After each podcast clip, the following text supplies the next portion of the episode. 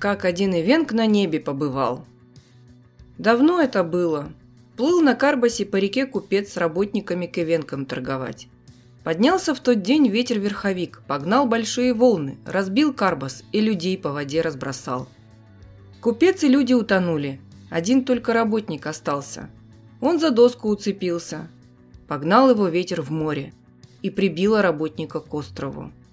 Вышел работник на остров – а на острове не то чтобы деревца, даже трава не росла. Посмотрел он вдаль, а земля далеко за морем осталась. Идет и думает. Помирать, наверное, придется. Холодно стало. Видит, лежит на камнях сахатый ободранный. Шкуры и внутренностей нет. Дай, думает, в него залезу. Все теплее будет. И залез. Долго лежал. Слышит сквозь сон, будто два орла прилетели. Сейчас съедят, думает. Сели они. Чует, те орлы лося куда-то понесли. Долго он, как в люльке у лося в утробе качался. Потом орлы на землю, видать, его положили и улетели куда-то. «Будь что будет», — думает, — «вылезу». Вылез.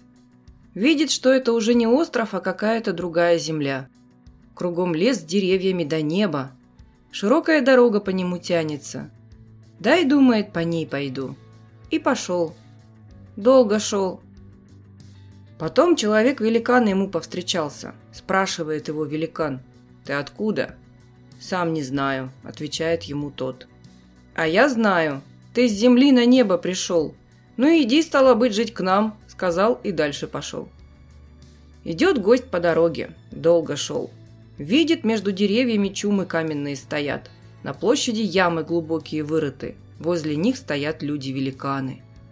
Они лосей ободранных в ямы сбрасывают. Лося сбросят, орлы их обратно из ям достают. Достанут, на землю положат.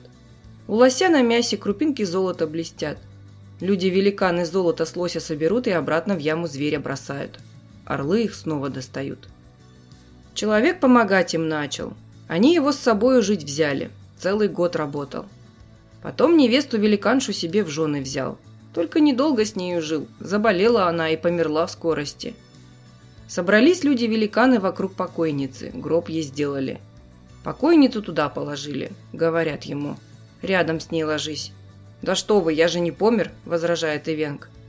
«А у нас на небе закон такой. Не ляжешь – силой положим».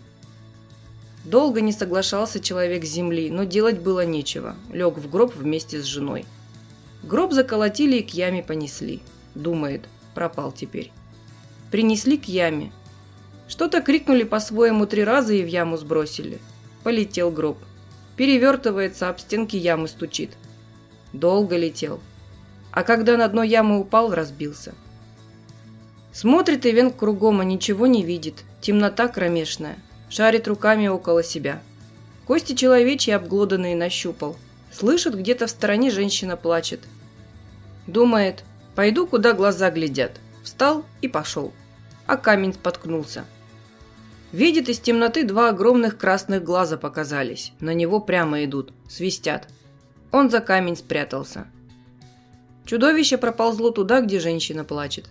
А он сидит за камнем и слушает, что дальше будет. Женщина еще раз крикнула, а потом тихо стало. Только слышно, как у чудовища на зубах кости человечьи хрустят. Потом и оно куда-то исчезло. И Венг дальше пошел. Земля сначала под ногами ровная была.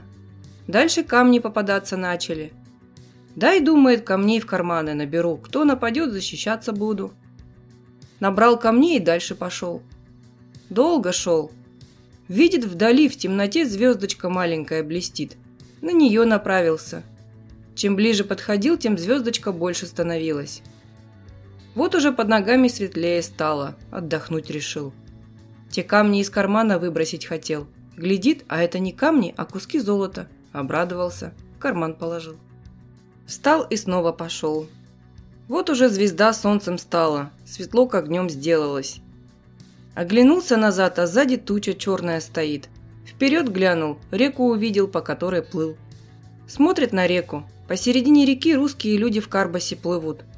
Он кричать начал, чтобы к берегу пристали. Не слышат, плывут.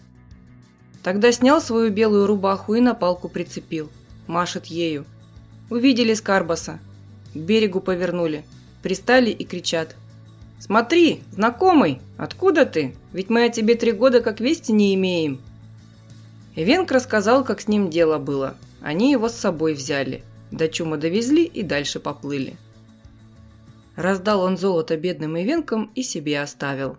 С тех пор хорошо жить начал.